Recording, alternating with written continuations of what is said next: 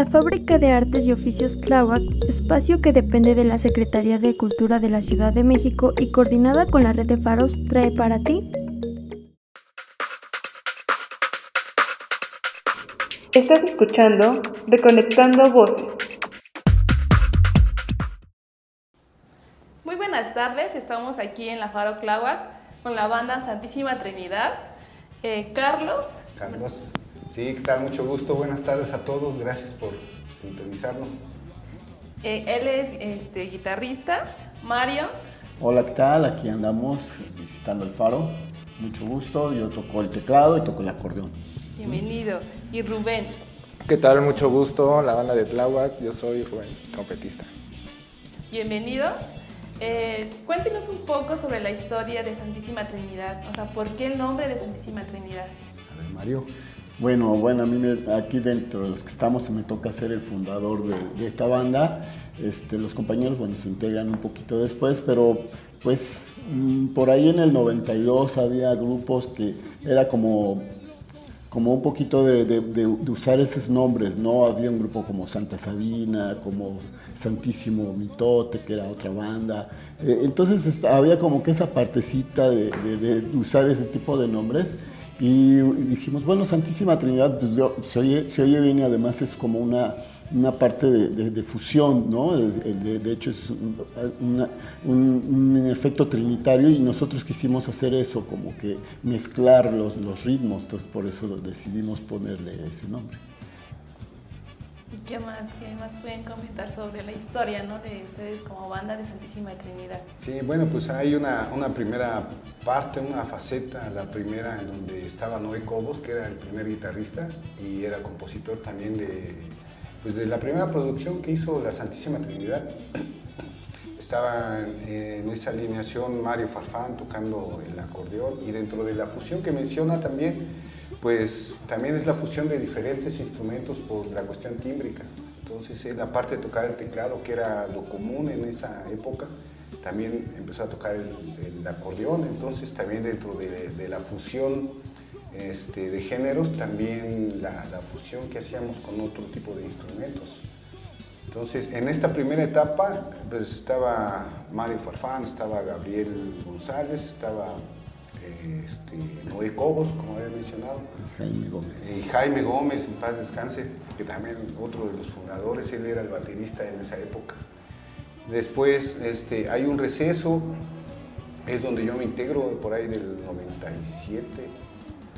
Y cuando yo entro, pues también empezamos a invitar a otros amigos, entonces integramos instrumentos que son de aliento, como en este caso la trompeta, también de los primeros trompetistas, pues este, está Gersaín Vargas, ¿no? que es un musicazo, ha estado con diferentes artistas, entonces él se empezó a forjar precisamente con la banda. Eh, entró Albert Piñón, estuvo Juan Luis también, Juan Luis Méndez, también un trompetista excelente.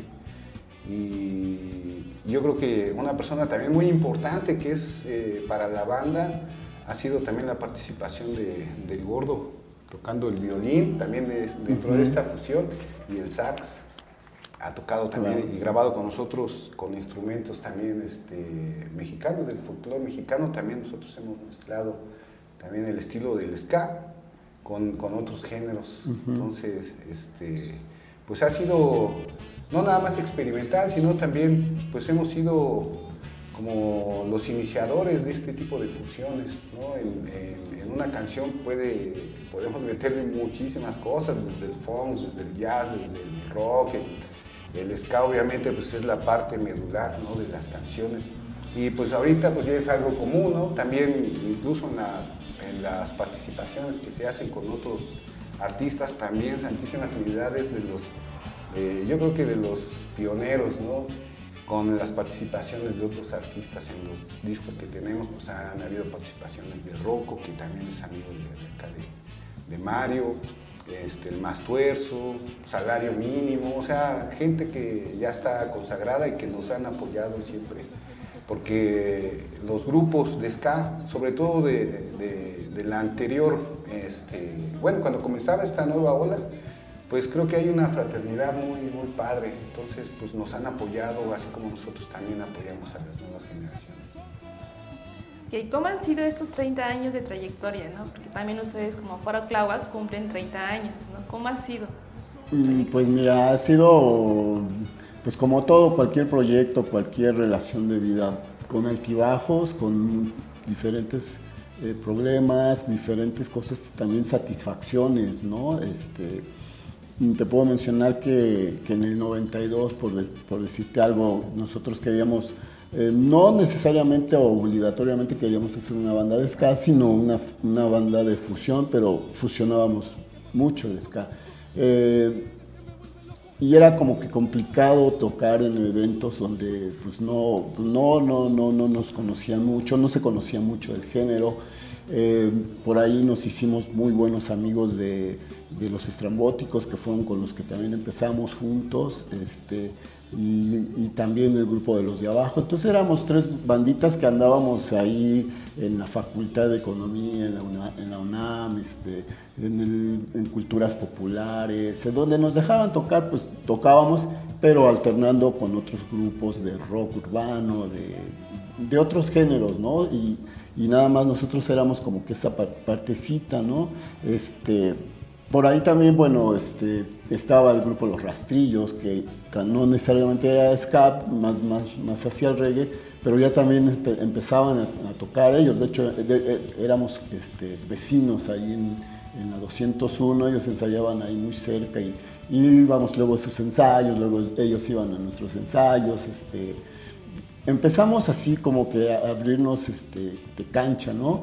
Ya después se integraron otros grupos como La Tremenda Corte, La Matatena, este, de ahí nosotros, de parte de la historia, nosotros nos, nos contratan para trabajar en Oaxaca, nos, nos, fuimos a Puerto Escondido a hacer este, pues para ir una gira y, no, y ahí la banda se quedó estacionada un rato, este, lo que la escena de aquí del ska empezó a surgir, ¿no? De hecho yo creo que ahí nosotros nos nos perdimos un poquito, pero este, bueno, también trabajamos muy padre por allá, este, aunque pues ya empezábamos, eh, fíjate, nosotros empezábamos con cassettes, era, la, a lo mejor los chavos ahorita les dices un cassette, ¿qué es eso? ¿no? ¿Cómo se, cómo se, cómo se toques, cómo funciona, ¿no? Entonces, eh, los demos que hacíamos eran en cassette, el primer demo lo vendíamos en el Chopo, ¿no? Íbamos así, era muy común llegar al Chopo, ah, mira, esto es, lo que estoy haciendo. Y pues los primeros que empezaron nos empezaron a grabar eh, eh, fue Sax, en paz descanse, nuestro hermanito, el Sax de la Maldita, empezamos a, trabajar con ellos y de hecho hay una canción que se llama Susana, es como un danzón y ellos en sus tocadas de, las, de la maldita abrían con esa, con, esa, este, con esa canción y de hecho pues también nos invitaban ahí como que a abrir sus, sus eventos, sus, sus tocadas, ¿no? Después eh, maldita hace otro, otro proyecto, Los Cocodrilos, en donde empezamos a participar más, eh, más, más, más en plenitud, ¿no? nosotros. Y bueno, pues más o menos así ha sido la historia. Después vino otra, otra época donde, como dice Charlie, ya se fueron integrando nuevos compañeros, el, grupo se retoma y, este, y bueno, ya empezamos a hacer más producciones ya discográficas, pues ya más, más en forma, aunque ya pasó mucho tiempo de cuando nos, nos habíamos empezado el grupo, ¿no? que lo habíamos empezado a, a hacer. Okay. Este, esta pregunta es para Rubén porque lo veo muy serio, bien hablado. Es que soy el más de los más nuevos, así que más chavito. Este, ¿Por qué ska, no? ¿Por qué no pop, por ejemplo, no? ¿Por qué ska? Bueno, pues ellos tienen la culpa. porque, bueno, yo hace como 10 años precisamente vine a una tocada aquí al Faro de Tláhuac y pues estaban ellos en sus 20 años, ¿no? Entonces pues vi el ska, conocí el género, me gustó y pues yo ya tocaba la trompeta, ¿no? Por cuestiones escolares. Y pues comencé a orientar el instrumento hacia ese género que había conocido y me había gustado y dije, ah, pues de aquí soy, ¿no? Vámonos. y pues ya comencé a tomar el ska, pero como más eh, de covers y así. pues fue pasando, ¿no? Después terminé tocando cumbias, en donde conocí a Chávez. Y él un día me invitó con la Santísima y pues por hacer es el destino, cinco años después, llegué al grupo que me enseñó el ska y dije, no, pues, pues es una señal, ¿no? Para seguir aquí en el ska. Y me clavé, por eso ska. Sí, también, déjame decirte que ska, el ska pues tiene, tiene una función social muy importante. Es, una, es, un, es un género contestatario de la sociedad. Entonces, pues no es hacerle comercial al libro, ¿no? pero precisamente trata de, que mediante el ska es como, como el lenguaje que, utilizaban los negros también por este tipo de represión que, que hay todavía incluso, ¿no? Pero eh, el ska nosotros lo retomamos porque también hay muchas cosas que denunciar en este país.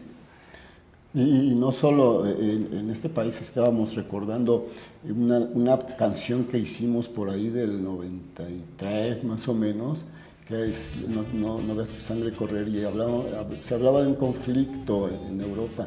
Y vemos la letra y dice, eh, mm, o sea, la letra la trasladas ahorita al conflicto ucraniano que hay y está así como si lo hubiéramos hecho para, para ahorita, ¿no? Dice, en medio de la gente, un río de gente.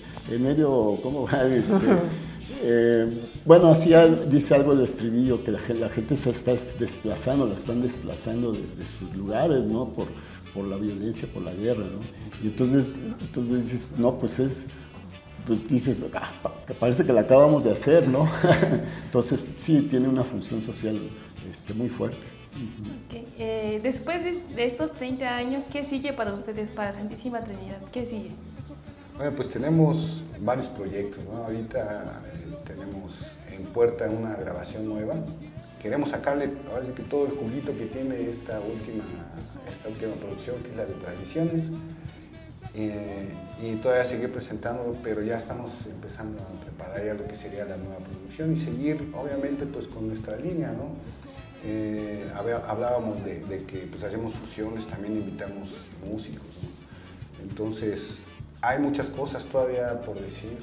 Todavía Santísima tiene ese compromiso también con, con los chavos, las nuevas generaciones.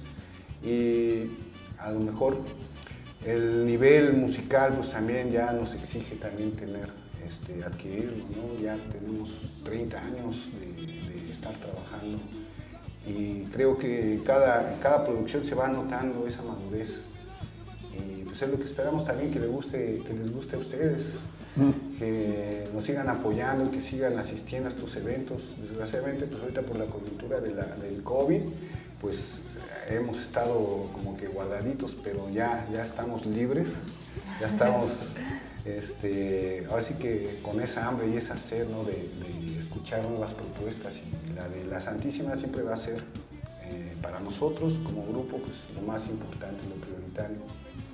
Okay. Este, ¿Qué le dirían a Faro por su aniversario, ¿no? que también cumple 16 años? A ver, ¿quién no hablar? ¿Quién quiere hablar? Bueno, yo en nombre de la banda, aunque no he tocado aquí todavía, pero este, pues gracias por la apertura que le han dado a la banda, siempre. Este, creo que es un lugar que nos ha abierto las puertas. Muchísimas gracias por eso. Y pues nosotros también estamos aquí para corresponderle al Faro, a toda la banda de Tláhuac y pues para seguir haciendo música y llevando la cultura a los barrios.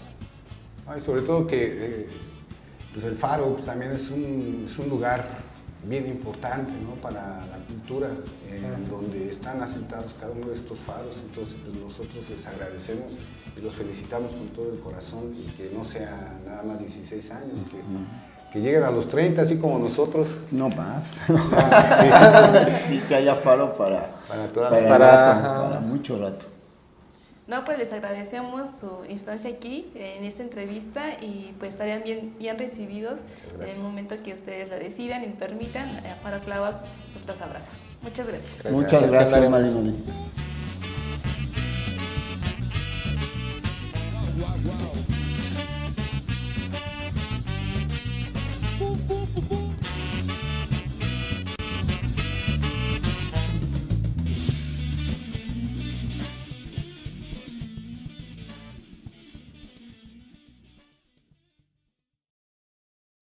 La Faro Tláhuac presentó Los podcasts de la Faro Los comentarios manifestados son responsabilidad de sus autores.